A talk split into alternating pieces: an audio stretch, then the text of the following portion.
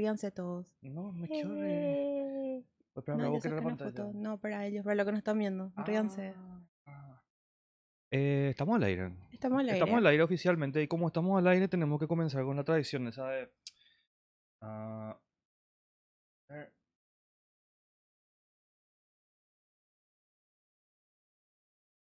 Ahí está. Ah, no, espera. Ahora sí. Estamos con los 1 minuto 30 segundos que solemos dar así antes de empezar oficialmente el programa. Para la gente que nos está escuchando en Spotify y similar, plataforma de podcast, este es el periodo en el que esperamos así a que entre la gente de Twitch en nuestro canal para que empiecen a conversar. Hola, Bien. hola. Bien pueden ser ustedes los que están ahí, pero como son flojos y deciden escucharnos otro día, bueno, no les culpo, nos deciden escuchar otro día. No la son- mayoría de las veces. No son flojos, o sea, son, están limitados nomás a sus posibilidades. Yo entiendo, así que trabajan, trabajan, trabajan y llegan a su casa cansaditos y quieren dormir en vez de escucharnos a nosotros o hacer cosas más interesantes. Oh, eso dolió. That hurt.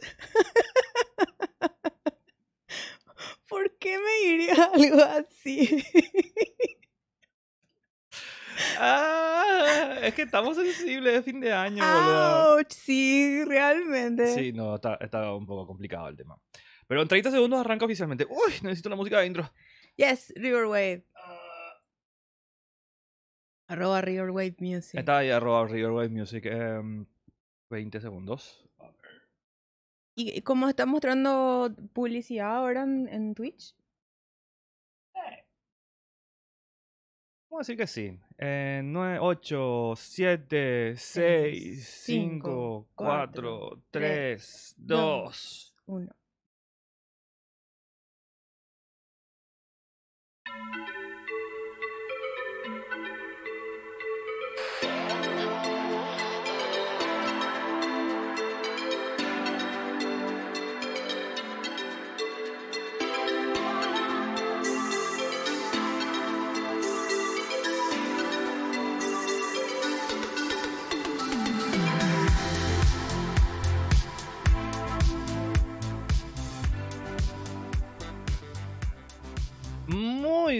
buenas tardes, noches, días. Buenas, buenas. Yo soy René, está conmigo la señorita Sani. ¿Cómo estás, Sani? Sani, hi sweetie, te re extrañé. Yo también. Le re extrañé a todos. Esto que ustedes están escuchando a vivo o en diferido ahora mismo se llama Agarrate del Podcast. Agarrate del Podcast es un programa que se emite semanalmente los jueves a las 20 en vivo vía Twitch en Agarrate del Podcast Twitch. Pueden buscarnos. Si es que no es el caso y no nos pueden ver en vivo, por supuesto que vamos a estar en diferido en YouTube, en Spotify, en Apple Podcasts y en muchísimas otras plataformas. La ventaja de vernos en vivo es que por supuesto que pueden ser parte del programa. Como acá le tenemos a ¿Quién dijo I'm hola? useless sorry. Hola, I'm useless sorry. No, no, so- no, no, so- no es useless. No, no soy Julio. Hoy estamos edición sensible. Hoy estamos edición encima. sensible. Edición año, eh, año, fin de año 2021, agarrate del podcast. Sani, rápidamente, Sí. tenemos que llegar a un consenso acá entre nosotros, Ujú. porque este puede ser el último programa del año. Este puede ser. Oh. Puede, puede que sea, puede que no sea. Y tenemos que ¿De qué depende? de nosotros. Oh. 100% de que nosotros tengamos la convicción, fuerza, ganas, tiempo de hacerlo la semana que viene. ¿Vos qué opinás de eso? Yo, honestamente, sí, claro que sí vendría.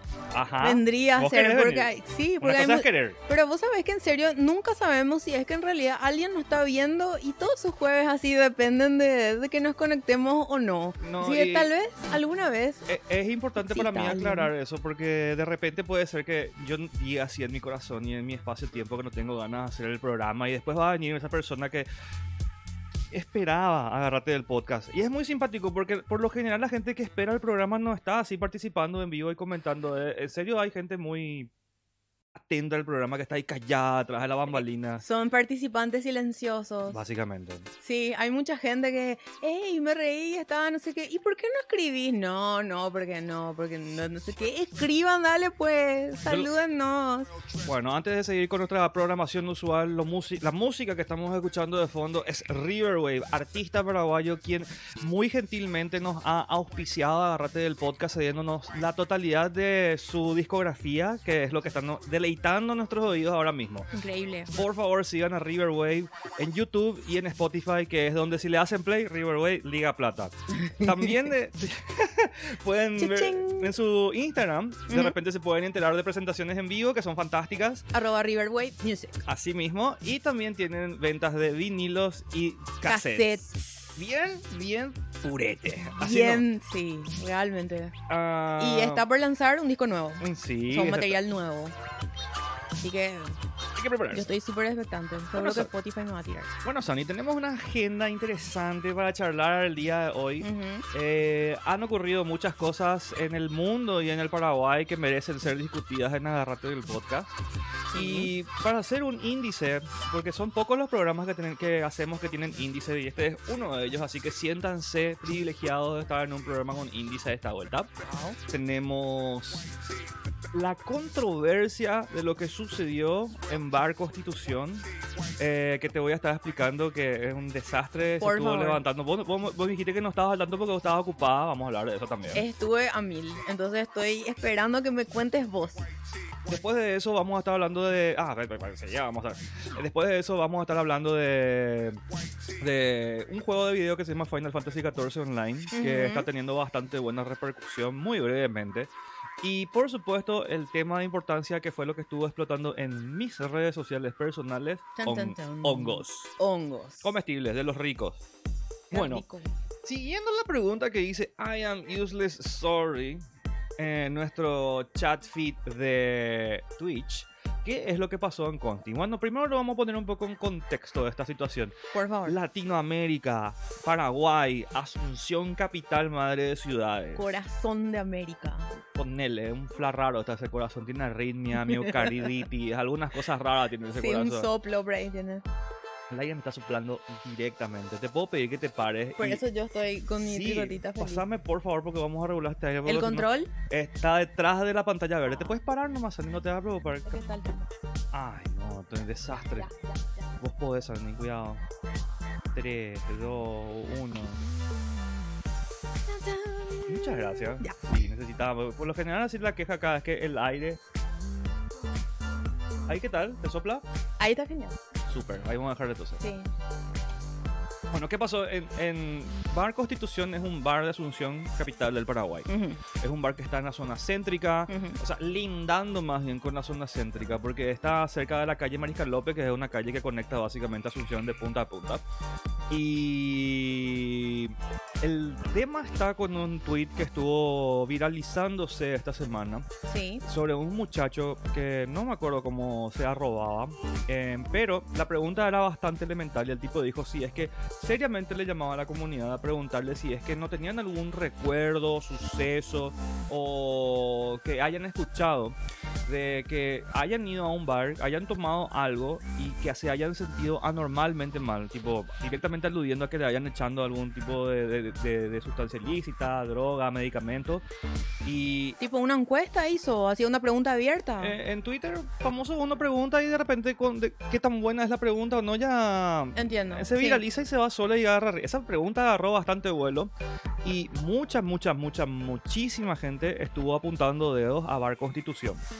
Ah, yo pensé que fue por una denuncia en específico que alguien dijo. No, "Ey, no, no. Eh, eh, o sea, esta persona llamó así a la gente a que piense un poco. Comparte Sí, su- sí, comparte la experiencia si Ya. es que pasó por esa situación tan alarmante. Entiendo. La, la cosa acá es que si uno se, por ejemplo, una chica, que es por lo general lo que pasa, pero también le pasan a los hombres, Ujú. que se van a un bar y de repente hay una persona, o, es una persona, podría más bien dicho ser una persona de la barra o una persona que está dentro del bar, que sería otro cliente, que están depredando básicamente presas, ¿entendés? Tipo, le interesa una chica y...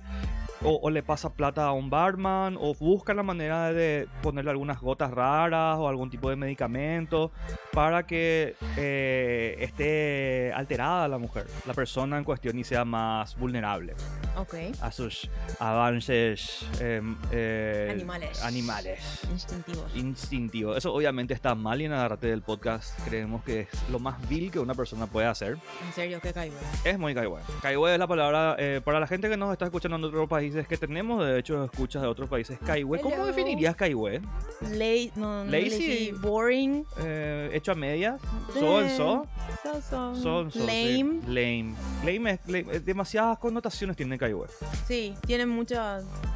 Muchas. Porque estoy caigüe también, eso es importante. Sí, Es tiene- que, estoy bajón, que Sí. estoy así mala onda, estoy down, ¿entendés? las palabras clásicas así en guaraní tienen connotaciones. Son muy contextuales. Sí, Son demasiado totalmente. contextuales. Es difícil explicar. ¿Sabes qué es difícil de explicar? Que es difícil de explicar. Argel. ¿Qué es Argel? Pero Argel en español, Claro, pero, pero no, había sido con existe Argel. cranky. Claro, cranky, pero, pero Sí. malhumorado. Pero Sí. había sido. Yo, yo creidísima de que sí existía la palabra Argel. Y había sido que no, no existe. ¿No existe? No, No, no, la palabra Argel no es una palabra oficial. no, no es una palabra oficial. Hablando de palabras, Sí, ¿viste la palabra bizarro? sí. Por definición del diccionario español, bizarro significa persona de mucha valentía. Ok. ¿Qué para vos es el significado de bizarro? Y bizarro es algo como, no sé, retorcido. Ajá. Eso es lo que todos creemos, ¿verdad? Yo decido que no. O sea, las aventuras bizarras de Jojo son de mucha valentía. En inglés, bizarre sí es raro. Ah. en español, Bizarre hasta el día de hoy o, ante- o ayer. Porque Ajá. la Academia Española ya incorporó ya el significado, pero. Esta, esta semana pasó eso, ¿En serio? recién. Wow. Es como, o sea que nosotros absorbimos el significado pero en inglés. Sí, Y es lo mismo, por ejemplo, con aplicar. Porque aplicar a una beca, eso no existe en español el aplicar en Claro, ese, en ese contexto. beca, claro. Y en entonces tenemos que decir presentarnos o qué sé yo. Yo tampoco sabía eso. No, no, Una no. vez me acuerdo que leí que mucha gente estaba plagiando. una, una ridícula.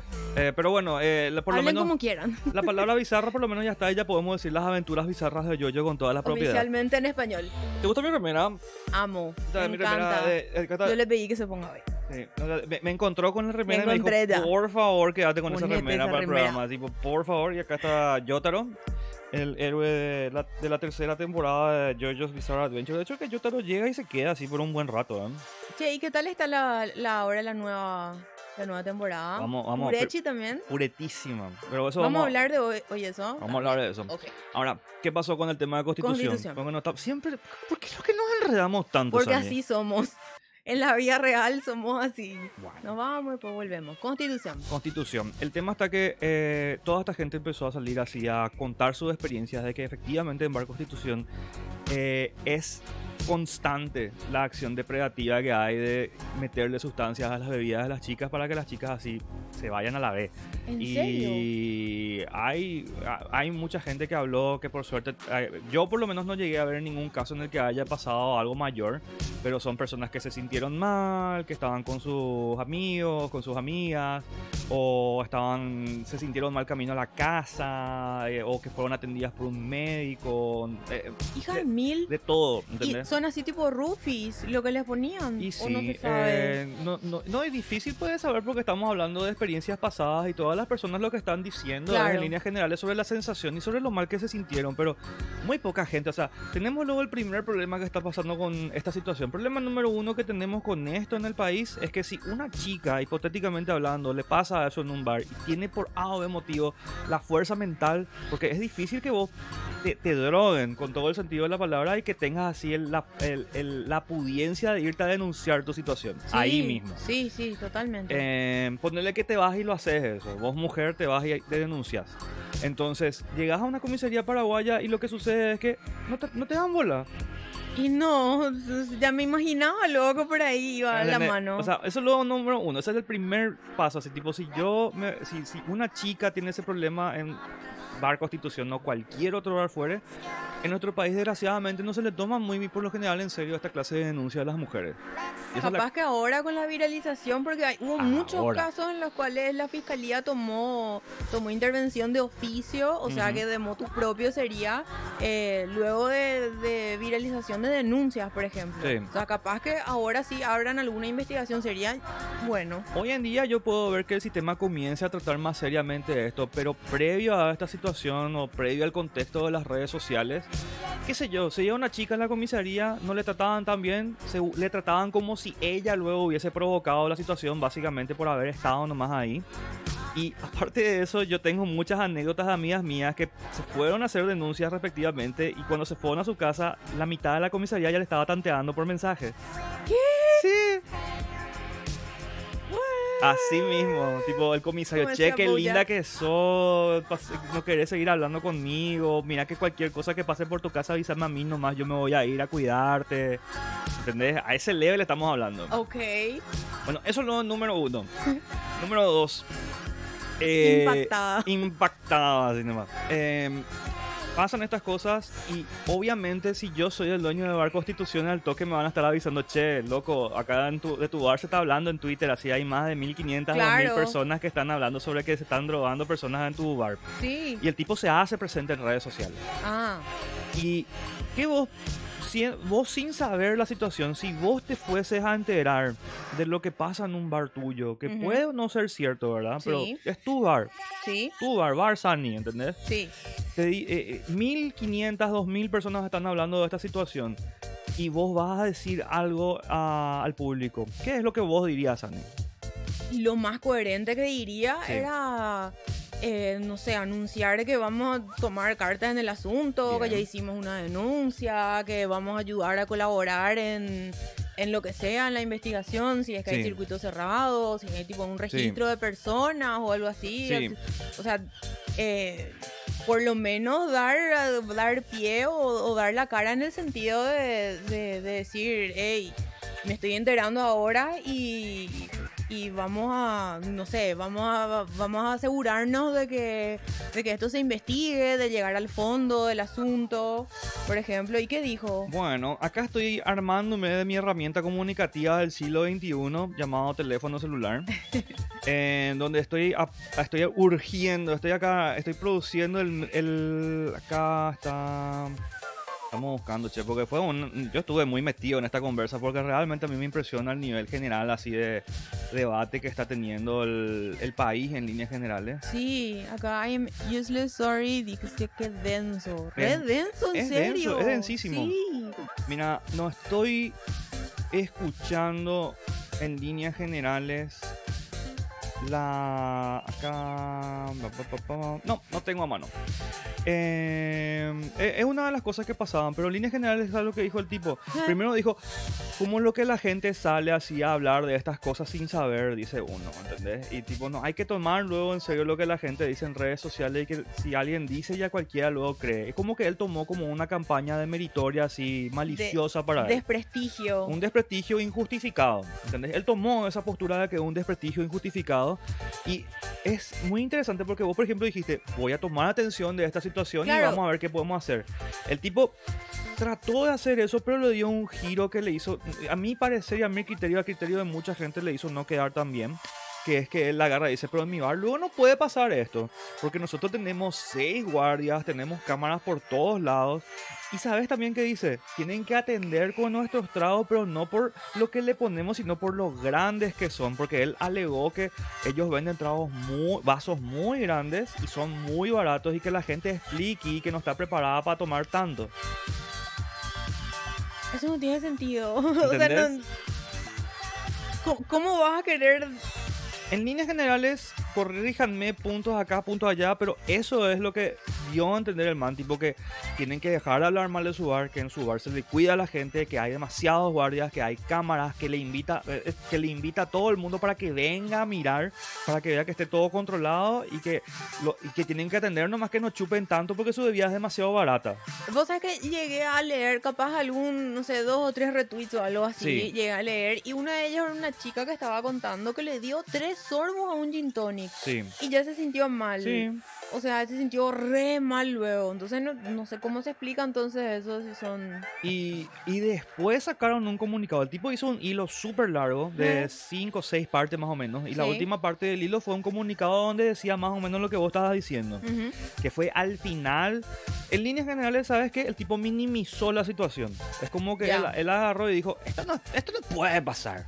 Esto no puede ser, porque mi bar está protegido, está cuidado, nosotros cuidamos nuestro bar. Y después sí dijo un comunicado así tipo, nos vamos a esto, bla, bla, bla. Y luego, como dice acá I'm Useless en ¿Qué nuestro dice? chat, que supuestamente se le pagaba lo de la misma barra para poner cosas en la bebida, sí hay gente que estaba diciendo eso. Que el- uno de los mecanismos potenciales es que se iba una persona a la barra, le pasaba un poco de dinero a uno de los barmans, le decía, le apuntaba a la chica que le interesaba. Ah. Pero es tan difícil porque yo ya vi muchos videos en internet de gente Sí. que justo pilló así cuando estaban poniendo droga en una bebida en un bar. Y hay tantas maneras así de escabullir así una sustancia en, en ese contexto, en un bar, ¿entendés? Sí. Y es muy simpático porque me, me da mucha tristeza eh, haber leído sobre muchas chicas que estaban diciendo que sus mamás les criaron para que ellas luego nunca acepten una bebida de ningún índole en un bar. Ok. ¿Entendés? Directamente, tipo, no compres, no bebas, no- que no te inviten, no importa si es de la barra, no importa si vos compraste, no tomes nomás. Y que hay mucha gente que efectivamente vivió así. Únicamente para poder evitar ese tipo de situaciones. Exacto, por miedo a eso. Y eso también es es súper triste, Es ¿verdad? Tener triste. que. O sea, no puedes disfrutar al final del todo porque desconfías hasta de eso. Y por lo visto que en serio ocurre, ¿verdad? Podría ocurrir. Ojo, no quiero agarrar y apuntar todas las cosas y todas las culpas a Bar Constitución porque a muchos bares estuvieron hablando, pero el que más estuvo saltando fue ese bar. Y por eso es que se armó todo el. Porque sí. mucha gente. O sea, eran, eran muchos síntomas en común y las historias eran también muy parecidas. Muy ¿verdad? parecida. Eh, o sea, la- no hay luego mucha variación en la historia de que me metieron droga en la bebida y me sentí mal, ¿verdad? Pero Ya. Eh, en líneas generales, el lugar es el, eh, es el que fue más referenciado por todas las personas que sufrieron algún tipo de situación de esa clase. Después estaban hablando de Arsenal también, o estuvieron hablando de bares que ya cerraron por la pandemia, pero es una situación con- que, que pasa en todo el mundo, no es solamente acá, pero es muy llamativo cómo reaccionan de repente los comercios cuando se les apunta el dedo ante esa clase de situaciones. Muy pocos son, no solamente la- las empresas, sino las personas que tienen esa postura de, ok, les escucho, vamos a, vamos a sentarnos a analizar eso y vamos a ver qué es lo que podemos hacer. Eso te hace ver también la importancia de tener un buen PR Sí, team, ¿verdad? De relaciones públicas, o sea, tener por lo menos alguien, algún representante, alguien que te ayude a pensar con la cabeza fría. Y mira, lo, lo loco de esta situación es que hay mucha gente, eso es por un costado, yo te estoy hablando de lo que dijo el público y después te estoy hablando de lo que dijo el dueño del bar. Sí. Después salió la gente a defender el bar. Y ahí es donde se pone interesante las cosas. oh. Sí. Eh, en el tema de que primero luego hay mucha gente que se toma el tema, ah, pero la gente luego no sabe tomar. Que la gente luego explique que Constitución es un bar así que agarraron, que, que, que, que vos no podés ir sin saber tomar y que si tomas poco luego te, te, te vas a hacer sí o sí pelota en Constitución. Eso, eso es lo light, ¿entendés? Creo que dice, en, ¿Qué en dice? Amuse le dice que en la bodita misma vi cómo llegó a pasar este tipo de situación.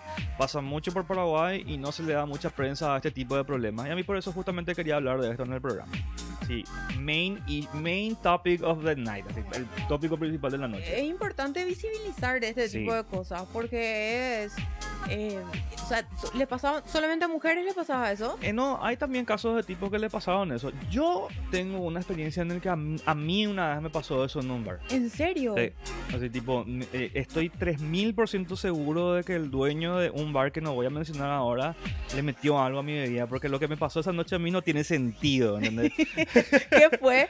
¿Que era un trago o era cerveza o qué era? No, eh, uno luego fue una situación particular porque eh, yo me acuerdo que estaba con una amiga y estábamos pasando súper bien y Ajá. éramos los escandalosos y estábamos tomando mucho porque en esa época yo tomaba, ¿entendés? Así Sí. mal, Sí. mucho tomaba. Sí. Y eh, me acuerdo que estaba, nosotros nos estábamos remando hasta lo último de la noche, ¿entendés? Así, increíble fue. Y éramos súper escandalosos. Y justo esa noche también el dueño estaba en el bar con su gente. Y, y creo- y Ah. nosotros dos estábamos compitiendo, parece, con quién se reía. Y era- ellos eran ocho y nosotros éramos dos personas nomás. más. Y nos estábamos tor- destortillando de la risa ahí.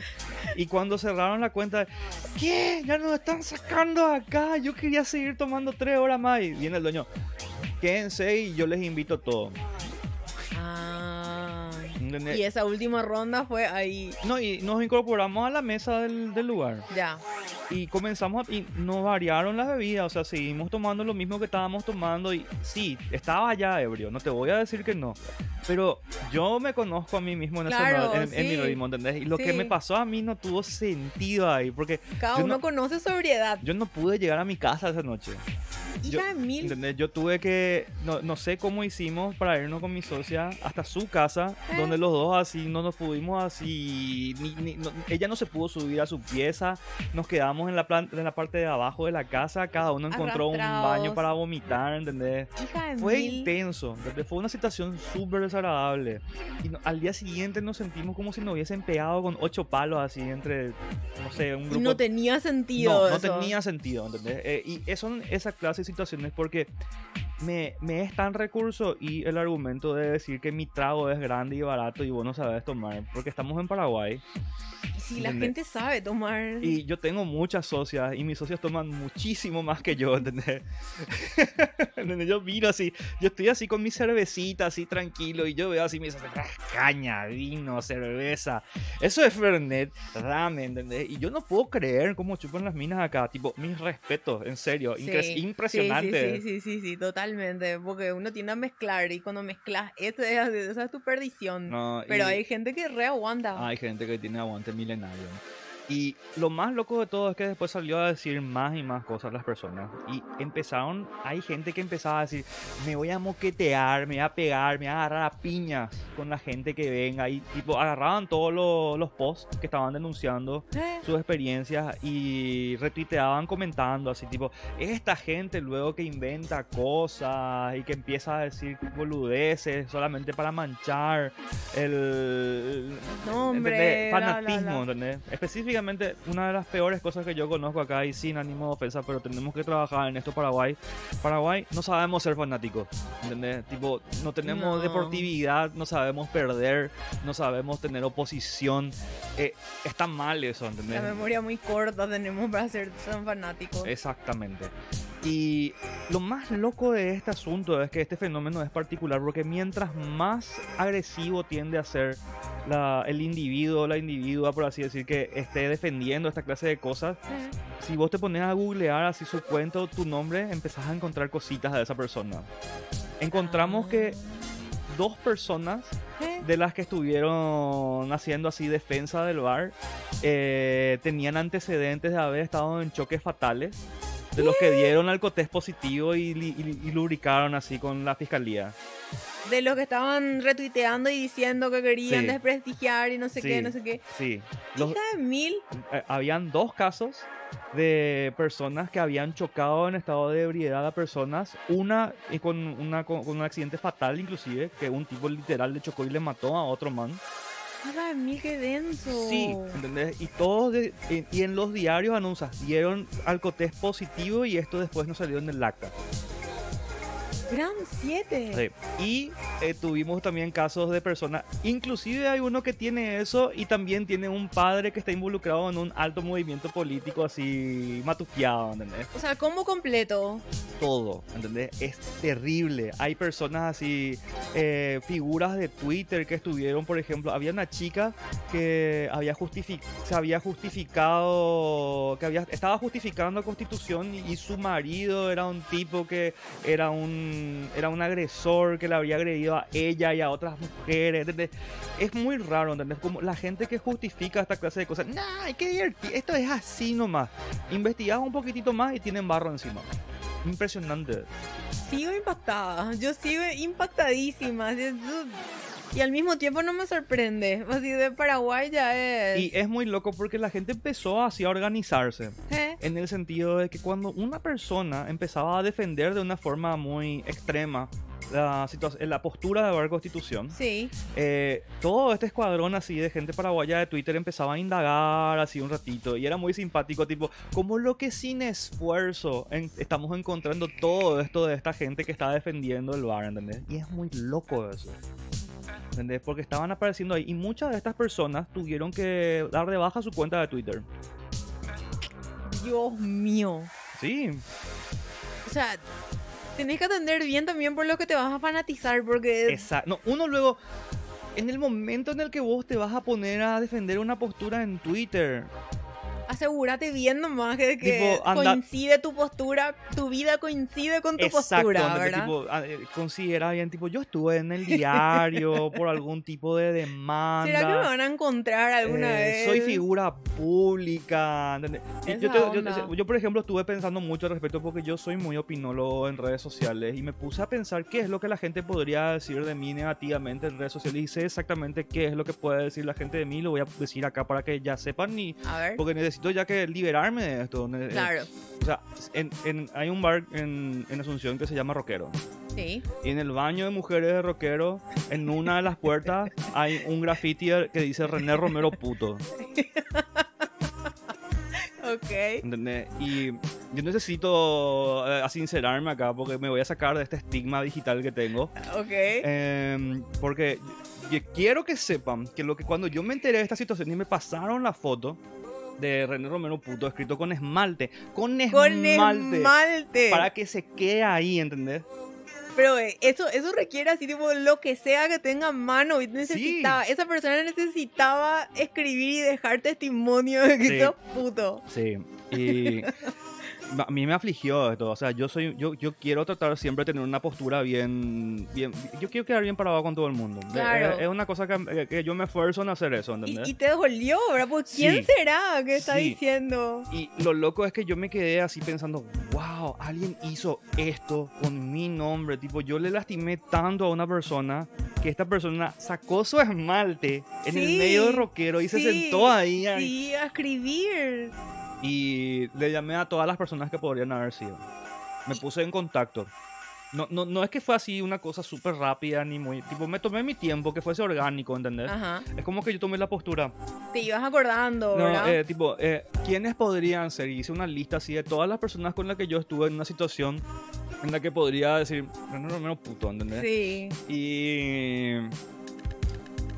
cada vez que me encontraba con estas personas, le- les miraba y les decía, che, necesito preguntarte algo porque pasa esto y quiero saber, si-". y te- le contaba la situación y después le decía, quiero saber si por algo motivo, porque yo creo que dada nuestra historia, podrías haber sido vos, ¿entendés? Y quiero que sepas así que si fuiste vos me disculpo, qué sé yo, Claro. ¿entendés? Y y pregunté. Tipo, hey, si fuiste vos, Exacto. disculpame, ¿entendés? Porque hubieron personas a las que yo, ok, ah, yo estuve mal con esta persona. No, imposible no hacerle daño a la gente, a veces le haces queriendo y sin querer. Totalmente. Y lo que sí es que le empecé a escribir a todas las personas que sí o sí podrían haber sido. Y, y todas estas personas me dijeron, no, no, no, no, no. Y después, bueno, no puede ser. eh, eh, cada persona que encontraba, che, ¿sa- ¿sabías que hay un René Romero puto en rockero? ¿No fuiste vos?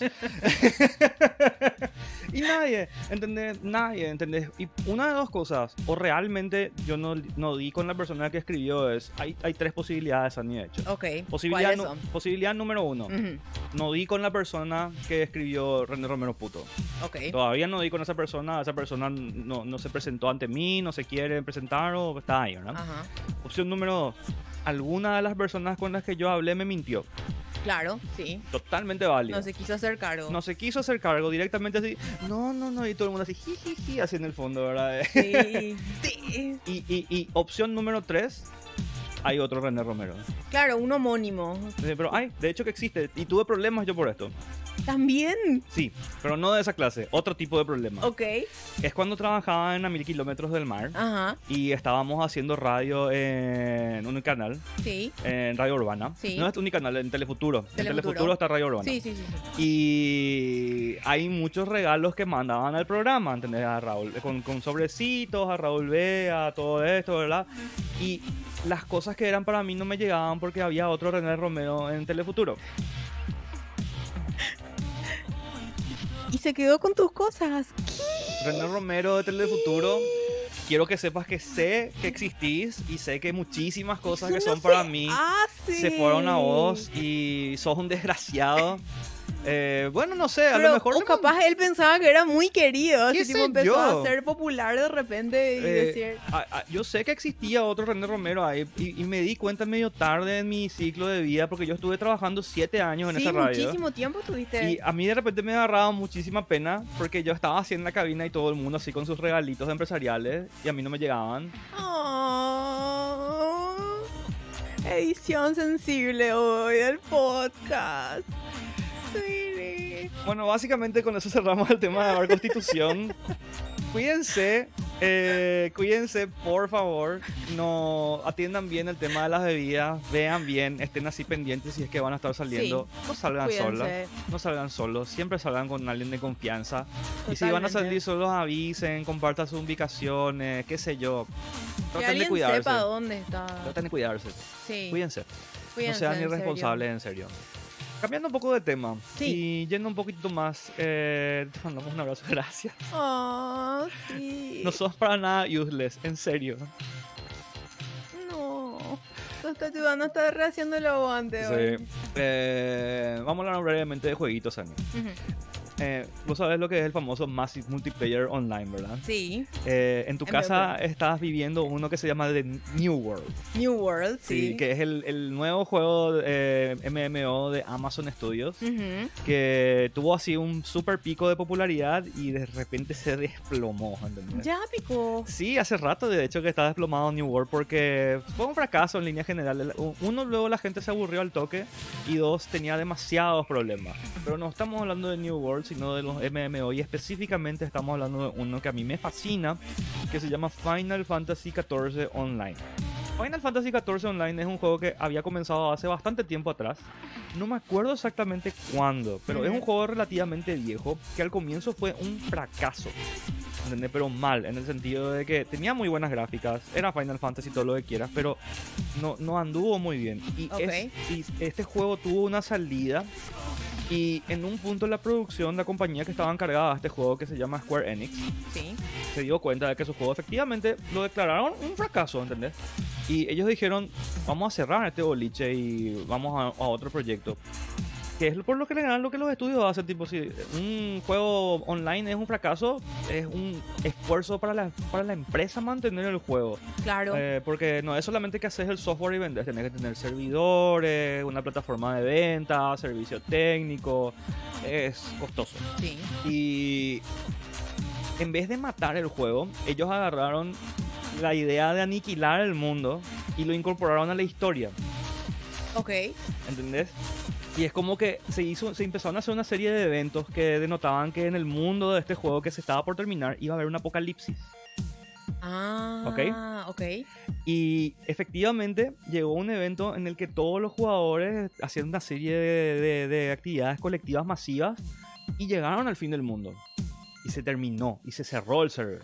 Se cerró. Cerraron. Pero lo que pasa es que la compañía dijo, vamos a darnos un break y vamos a rehacer este juego de cero y vamos a volver a lanzar. ¿Y cuándo fue el apocalipsis? ¿En Eh, qué año? No me acuerdo exactamente cuándo fue, pero fue hace un tiempo ya esto, porque el juego tiene ya sus años en el mercado rehecho. Ya. Y es muy simpático porque cuando volvieron a sacar el juego al mercado, eh, todo el concepto de la salida era justamente de que mostraban todas las imágenes, unas cinematics impresionantes sobre el fin del mundo y cómo los personajes claves de la historia se sacrificaban para que todos los supervivientes se vayan a otro mundo. ¿entendés? Y empezaban de cero toda su vida. Hija. Y, y el juego arrancó de vuelta y fue un hit. ¿Entendés? Es como ellos agarraron el juego, lo bajaron, lo volvieron a hacer de cero Sí. y arreglaron todos los problemas, mejoraron todas las cosas que eran buenas y efectivamente hoy en día es uno de los MMOs más queridos del mundo.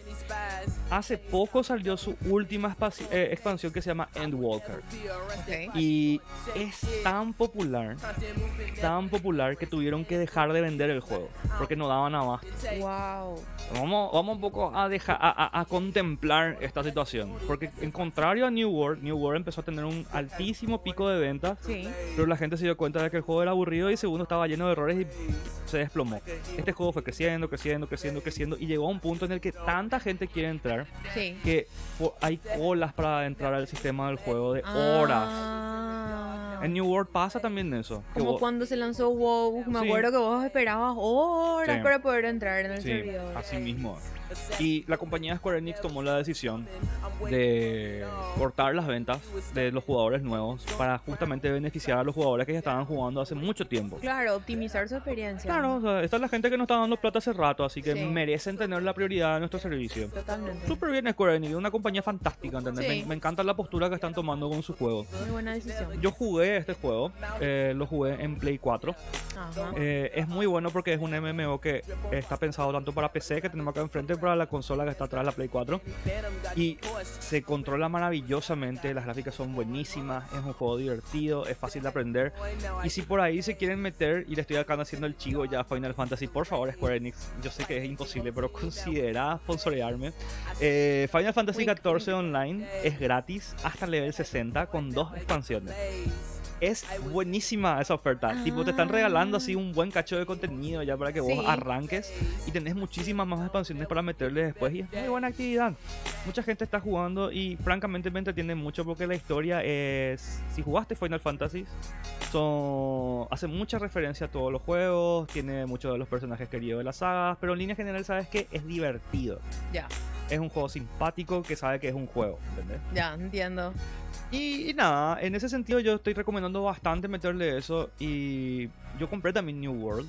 Sí, me acuerdo. Me arrepiento de haberlo hecho. Oh, eh, porque compré medio por presión de grupo, ¿entendés? Tipo, muchos amigos míos compraron y de, de los 40 que compraron, solamente dos están así intensos ahí adentro del Pero juego. capaz después vuelva con todo otra vez, así como No Man's Sky y eso que también fue al ser. principio. Eh, eh, el mismo Final Fantasy tenía luego un fracaso y Sí. capaz que Amazon tiene muchísima plata, así que... Sí, en, en algún, en algún punto Jeffrey Bezos va, Sí. va a entrar en acción. va a entrar en acción. Y finalizando un poco por el, por el tema de los temas fijos que tenemos, em, me fui a una reunión que se llama Fungi Hawaii. Ñam, ñam, ñam, qué rico. Eh, había Yo me sido- quería ir también, pero ¿En me olvidé. Me olvidé, sí, no olvidamos. No, me, me envió, me envió Fabián el flyer, pero no olvidamos. Lost Ark de Amazon. Uf, Lost Ark.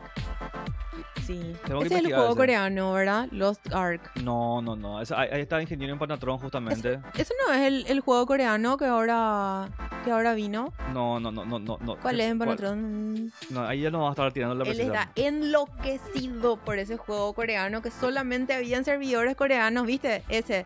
Ah, pero ¿y Lost Ark va a ser de Amazon? El Diablo coreano. Sí, era así el boom, la locura. Estaban esperando hace años que se abra un servidor en América Ajá. y por fin se va a abrir. Entonces y es así. ¡ah! Estaba fangirleando luego por el lanzamiento.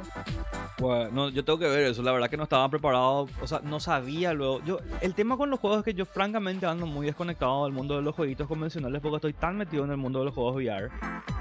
Sí, vos me dijiste luego Sí. justamente, te voy a pasar el VAP mientras tanto. Sí. Quería, hablando de jueguitos, eh, vi justamente hoy en tu, en, en tu, una de tus historias de ahí de Instagram que hay un equipo femenino de Dota Ah, 2. Cierto, gracias Y- por hacerme acordar. Y yo así, wow, dije, hija de mil, Sí.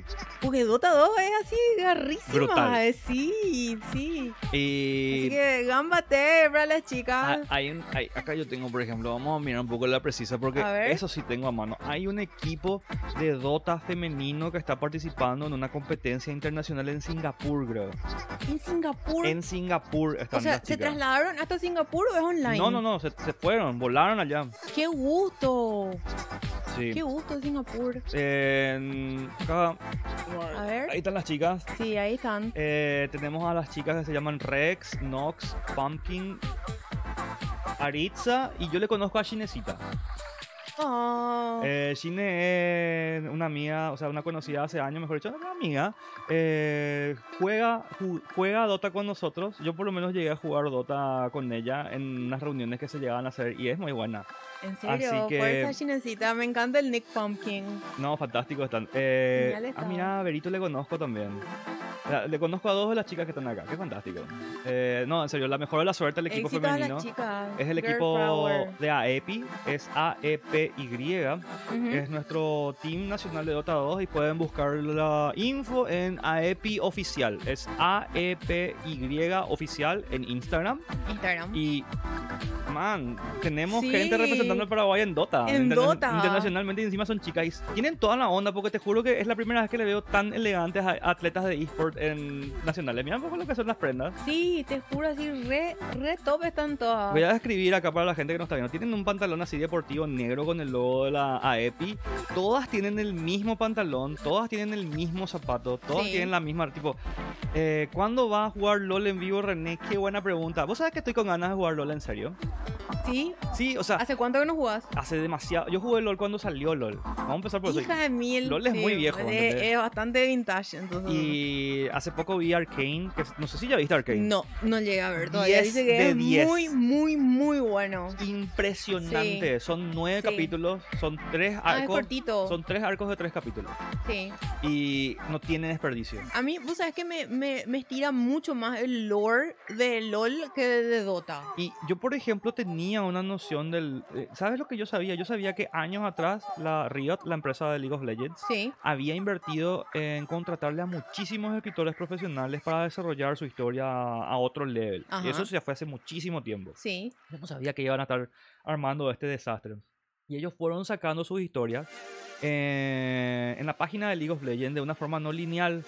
Es como que en vez de tener un cuento así súper largo, ellos hicieron varios cuentos cortos que giraban alrededor de personajes puntuales. Y ellos, en vez de desarrollar mucho una historia así colectiva, es como que dibujaron muy claro un mundo enorme. Eh, este es mi nick en LOL también, René, de carreo. Por favor, necesito todo el carreo necesario para LOL. Te voy a agregar en serio, ¿sí?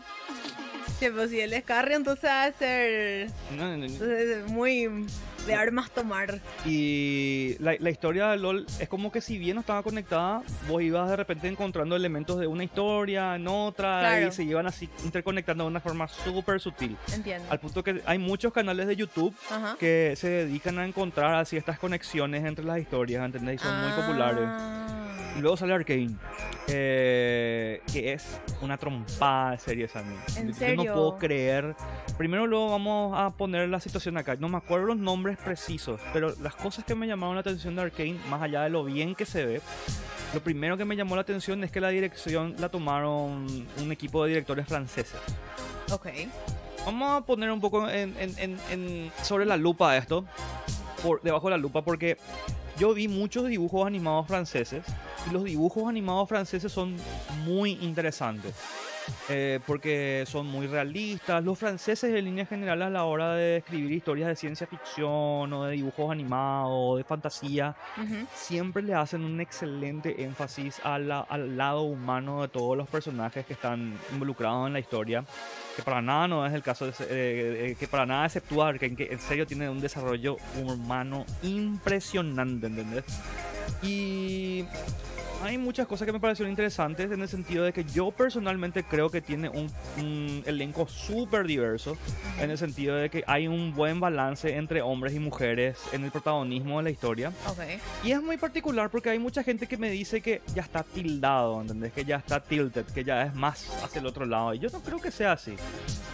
Como es hacia el otro lado. Que ya es, los hombres están en un backseat, que están así de forma secundaria. Ya. Pero entiendo. para nada es el caso. Pero para En todo caso, sí me llama la atención una cosa que es como que en vez de tomar la ficción así del famoso macho regio, así intocable, cara de póker, ¿entendés? Sí. Es como que son más emocionalmente vulnerables los personajes masculinos hoy en día. Y está bueno eso. Está muy bueno. Sí, a mí me gusta eso. Personalmente yo prefiero así tener esa clase de ficción. Es más humanizado, Eh, más, Exacto, ¿entendés? más normalizado, porque... Y a mí me parece muy particular como hay gente a la que le llama la atención eso en el sentido de que parece que les incomoda o les molesta Ok, porque están muy casados con el mito del macho Claro. héroe. sí, sí. Y ver así un hombre vulnerablemente emocional le parece que le choca. Por eso capaz que... eh, The Witcher sea tan ídolo, ¿verdad? Porque él es así, pero porque él en realidad no es humano. Entonces... Bueno, él no es humano. Ese es el tema con Y sí, Gerardo Rivera, alias el, el, el, el Brujas. El Brujas. El Brujas. Que ahora se estrena también la nueva temporada. Creo que el estar bastante 25 de diciembre creo que es.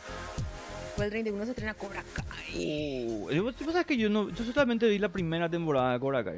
Yo continué viendo y está muy buena. Tengo que seguir viendo. Sí, está buenísima. Hablando de ver cosas, que cosas. eh, antes de ver cosas, volviendo al tema de los hongos, me fui a lo de la Fungi cierto. Fest. Sí, Me sí. fui a la sí. Fungi Fest y efectivamente la FACEN, que es la Facultad de la Ciencia y Tecnología Paraguaya, eh, tiene un laboratorio de cultivo de hongos. Están tratando de industrializar más eh, la- el cultivo de hongos en el país.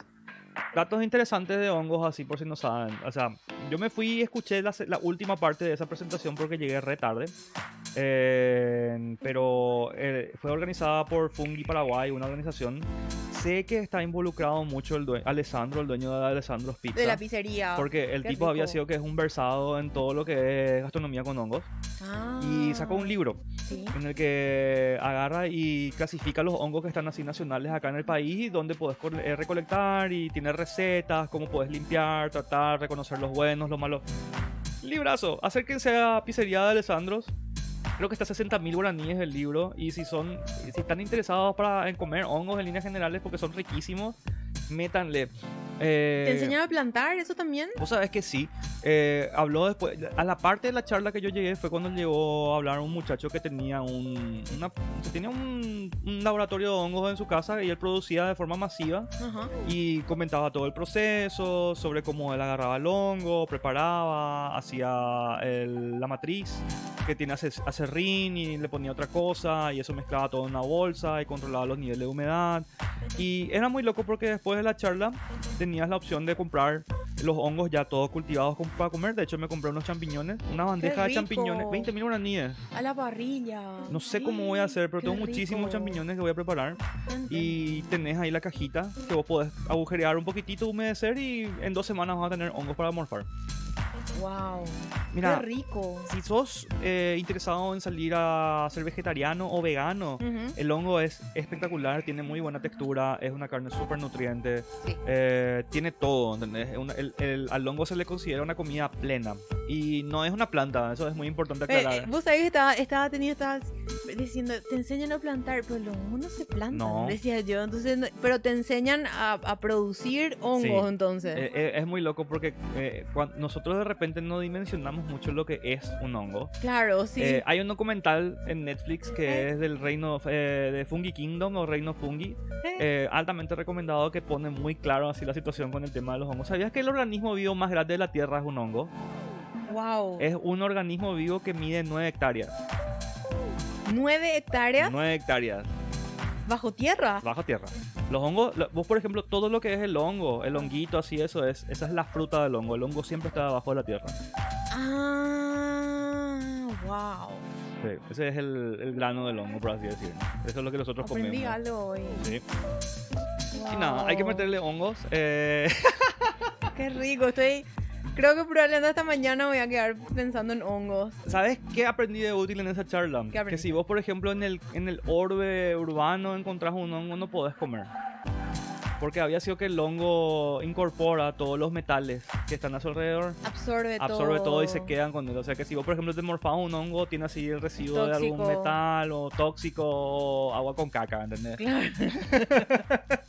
Pero si encontrás así tipo, no sé, en Areguago o qué, algo así en el patio no, sí, de sí, alguna sí. quinta. Si en tu patio son buenas condiciones para encontrar hongos. Eh, obviamente en la parte silvestre son excelentes. Y si tienen el libro este que les recomiendo, por favor no salgan a buscar hongos sin referencias porque se pueden llegar a encontrar un hongo que les va a hacer mal. Sí. O muy bien, quién sabe. No sabemos.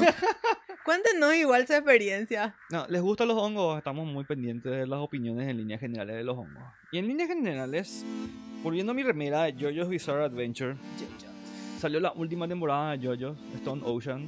Eh, que toma como protagonista a la hija de Yotaro, Ok. que se llama Jolene Cuyo. ¿Qué es? El Jotaro. Este es Yotaro. Este es Yotaro, eh, el, el, el, el yoyo favorito de mucha gente. Porque es el yoyo que más mal le trata a las mujeres y por eso es el más popular entre las chicas. No, a mí mi favorito es el original. ¿El, el primero? Sí. ¿El caballeroso? Sí, me encanta. Es muy- vos sabés que es muy- demasiado educado. Es demasiado educado. correcto, Es- demasiado justo. El más gentleman del Sí, gentleman. tipo, sí, ¿ese ¿Era demasiado. Joseph o Jonathan? Jonathan era, ¿verdad? Jonathan Joestar. Jonathan Joestar. Sí. Jonathan era el primer, yo, el primer yoyo. Después, Joseph es su nieto. Sí, eh, porque el, el papá de Joseph no me acuerdo cómo se llamaba y falleció en un avión en la guerra. sí, me acuerdo. Eh, nada, eh, es muy interesante saber cuál es el yoyo favorito de alguien porque le dice mucho ya sobre qué es lo que le gusta a su, su yoyo. ¿no? Yosuke Cheforza. Sí, yo- a No, Yosuke Yos- medio. mm, yo- yo- la temporada- Giorno Johanna para mí es. Giorno es un así. capo. Giorno es. Giorno es un capo. Giorno no, Es- no, no hay que. Giorno no, es- no, no es spoiler, no es spoiler. No, no, no, no, no. No, Porque la- la- No, hablar nada, de Giorno. Giovanna es revelar mucho de la info de no, Giorgio. no, no, hasta ahí nomás. Y la recomiendo como, creo que en casi 70, 80, 90% de los programas siempre veo que se, se habla de Jojo y digo, vean Jojo, tipo, tienen Vean que ver JoJo. Y está en Netflix la última temporada de Jojo, que se llama Stone Ocean. Es la sexta temporada. Sexta. Eh, está saliendo semanalmente. Ujú. Tiene ahora mismo 12 o 13 capítulos ya publicados. Y es buenísima. Eh, lo único que puedo de repente decir es que comparado con las temporadas anteriores, eh, ya, ya se está comenzando a abaratar un poquitito el tema de la animación. Porque están empezando a depender más de técnicas para ahorrarse de dinero. Porque Claro. animar es muy costoso. Sí, sí, eh, sí. Y si no es costoso, están así literalmente denigrando gente para que animen cosas. Y son muy precarias las condiciones para los animadores en Japón. Y, pero está bueno también que ahorren y dicen que se está cuidando más ese tema. Eh, está saliendo esta temporada y es fantástica. Y es muy bueno porque yo, por ejemplo, eh, encontré en internet un- unos screens que se publicaban del libro que es del mangaka responsable de Jojo, Sí. que se llama Arakito. Hirohito Araki. Y dice, quiero cerrar el programa con una lectura de esto, porque esta sería una muy buena lectura, que dice la diferencia entre dibujar hombres y mujeres en el manga. ¿Quieres que te lea esto? Sí, Voy dale. a, voy a traducir, está en inglés, pero vamos a hacer la traducción así en paralelo. Hoy en día, tanto hombres como mujeres pueden ser héroes. Alrededor de los 1980, los personajes masculinos tenían que ser dinámicos y tomar acción, y los personajes femeninos tenían que ser delicados y pasivos. Pero ahora eso no es necesario. Creo que esto refleja mucho nuestro cambio cultural. Las mujeres más machos se volvieron permisibles en las películas, como Linda Hamilton en Terminator 2 en 1991. Y las audiencias comenzaron a aceptar a mujeres que podían empezar a recibir golpes o inclusive estar lado a lado en las peleas hasta a, a pesar de ser arrojadas al borde de un abismo o lo que sea. En el sexto arco de JoJo, Stone Oceans, creé un personaje femenino llamado Jolene. Y la única diferencia eh, que yo encontré en la forma en la que yo la manejé, opuesta a un personaje masculino, fue que no la dibujé tan golpeada como un personaje masculino, no la maltraté tanto. Ujú. Pero ella se enfrenta a batallas que son igual de crueles que los personajes masculinos que vinieron antes de ella. Y eso es en serio así, porque yo no.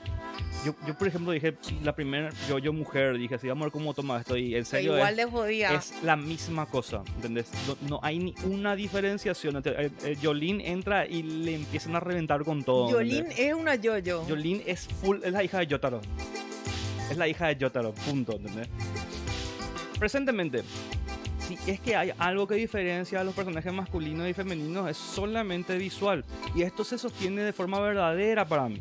Cuando yo creo personajes nuevos, yo no le presto mucha atención a la diferencia entre, la- entre los hombres y las mujeres.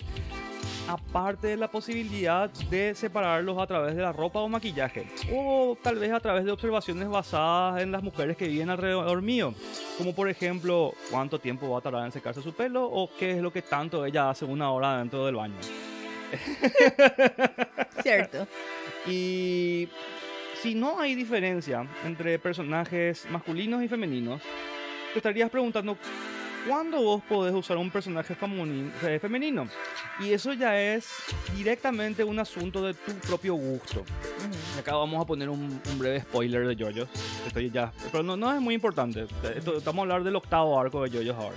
Oh, Hay un personaje que se llama Yasuho Hirose, que es de la octava temporada de JoJo's que se llama JoJo Leon, que solamente hay en manga ahora mismo. Ok. Y que es una variación de Koichi Hirose, que es de la cuarta Koichi, temporada. Sí. eh, Diamond is Unbreakable. Koichi representaba la amistad, Sí. pero yo quería agregarle romance a Yoyolion, así que yo hice, le convertí el personaje en una mujer. Incluí muchos otros personajes femeninos en Yoyolion, pero era porque yo quería incluir elementos eróticos en la historia. Y creí que la relación entre el protagonista y Yasuko, la versión femenina de Koichi, eh, yo no iba a poder evitar hacer tales escenas, así que quería desafiarme a mí mismo para tratar de hacer elementos de géneros que no había tocado todavía en Shonen Jump, que es la revista donde se publican Sí. yoyos y muchos otros Sí, mangas. sí. Y esto inclusive me llevó a mí a dibujar pechos femeninos por primera vez en mi manga. Así, descubierto. Y acá cierra. Si no importa si un personaje es femenino o no, algunos artistas creen que agregar una mujer puede crear un elemento de gracia y de repente pueden hacerles ganar más popularidad, pero yo no estoy tan seguro si estoy de acuerdo con esto. Yo creo que si vos creas un manga que tiene elementos de amor y romance, vos podés hacer que pueda ocurrir entre dos personajes masculinos mientras esto encaje en el mundo de tu manga. Si los personajes son interesantes, vos podés salirte con la tuya con un mundo solamente de hombres. No tenés nada que temer. Wow. Y es muy loco eso. Es muy interesante porque este tipo empezó a escribir Yoyo en el 1900. ah, en fi- a comienzo de los 80 salió Yoyo. Ujú. Creo que la tercera temporada de Yoyo se publicó en el 89. Más, es viejísimo es Yoyo. Súper viejo. Es muy viejo Yoyo, ¿entendés? Y que este tipo haya tenido ya ese control, esa visión, por ejemplo, de cómo se iban a empezar a homogeneizar más los géneros en el futuro es bastante interesante. Sí, totalmente. Muy progresiva su forma, su punto de vista en aquel entonces. No, Araki Sensei es un gentleman. ¿Quién sabe lo que va a estar pensando ahora? ¿Quién sabe lo que, que va a estar haciendo ahora? Sí. Y él se está planificando, ya tengo entendido, la novena temporada de Jojo. Leon. Pero no, Jojo ya salió y ya terminó ya. No, pero se va a animar. va a Eh, de- ojalá, no sabemos. Eh, ahora, por ejemplo, estamos en Stone Ocean. Después de Stone Ocean llega Steel Ball Run. Ujú. En- ¿Querés que te cuente la premisa de Steel Ball Run o querés guardártela para más adelante? Yo creo que me voy a guardar nomás. Eh, eh, Pero es, si me querés contar, contame. es que eh, tarde o temprano van a, van a- encontrar esta piedra, pero el yo como lo conocemos es hasta Stone Ocean. Ok, Ahí corta Jojo. ya, Y lo que sigue después son universos alternativos. ya. Eso es todo lo que te voy a decir. Ok, ¿Te parece justo? bien, sí. sí, Eh, hasta ahí estoy, estoy de acuerdo.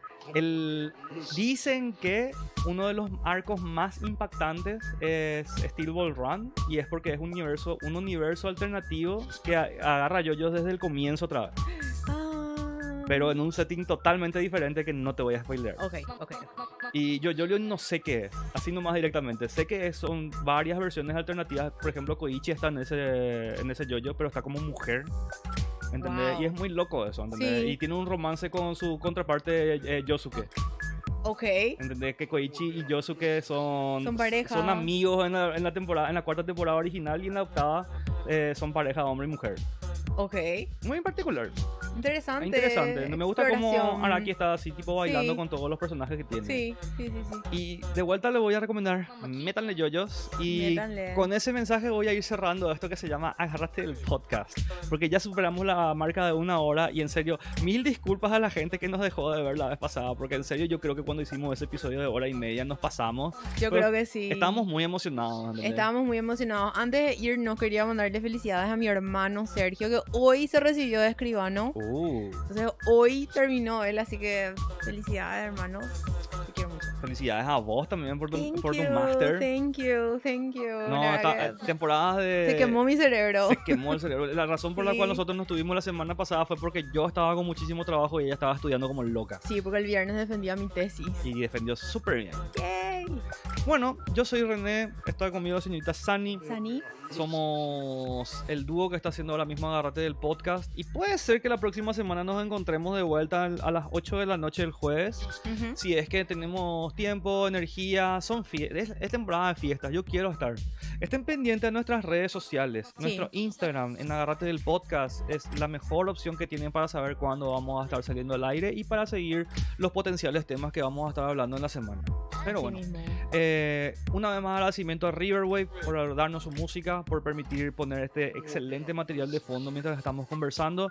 Y gracias a vos que nos estás viendo, que nos estás escuchando en vivo, en diferido, en YouTube, en Spotify y aquí mismo en Twitch. Te mandamos un abrazote. Eh, yo no puedo creer que ya estamos cerrando el año con Agarrate del podcast. Increíble. Eh, pro- eh, es muy probable que este no sea el último episodio del año. Aunque sea, vo- voy a hacer uno cortito. eh, si es que no va a haber tiempo. Al- algo voy a estar haciendo el próximo jueves. Pero sí vamos a estar haciendo un break. Porque llegan las vacaciones y necesitamos descansar. Eh, Sí. Y este es el episodio número 18. Vamos a tratar de llegar a 20 y dejar haciendo un stop. Sí, ¿Te parece? me parece genial. Entonces, el, el episodio número 20 va a ser el cierre de nuestra temporada número 0. Es la 0. ¿entendés? Wow. Esta es la temporada de prueba de, de Agarrate del podcast. Sí. Y después de cerrar la temporada 0, ¿sabes qué? Nos vamos al estudio. Sí. Sí. Ya. Y ya vamos a empezar a recibir gente. Yay.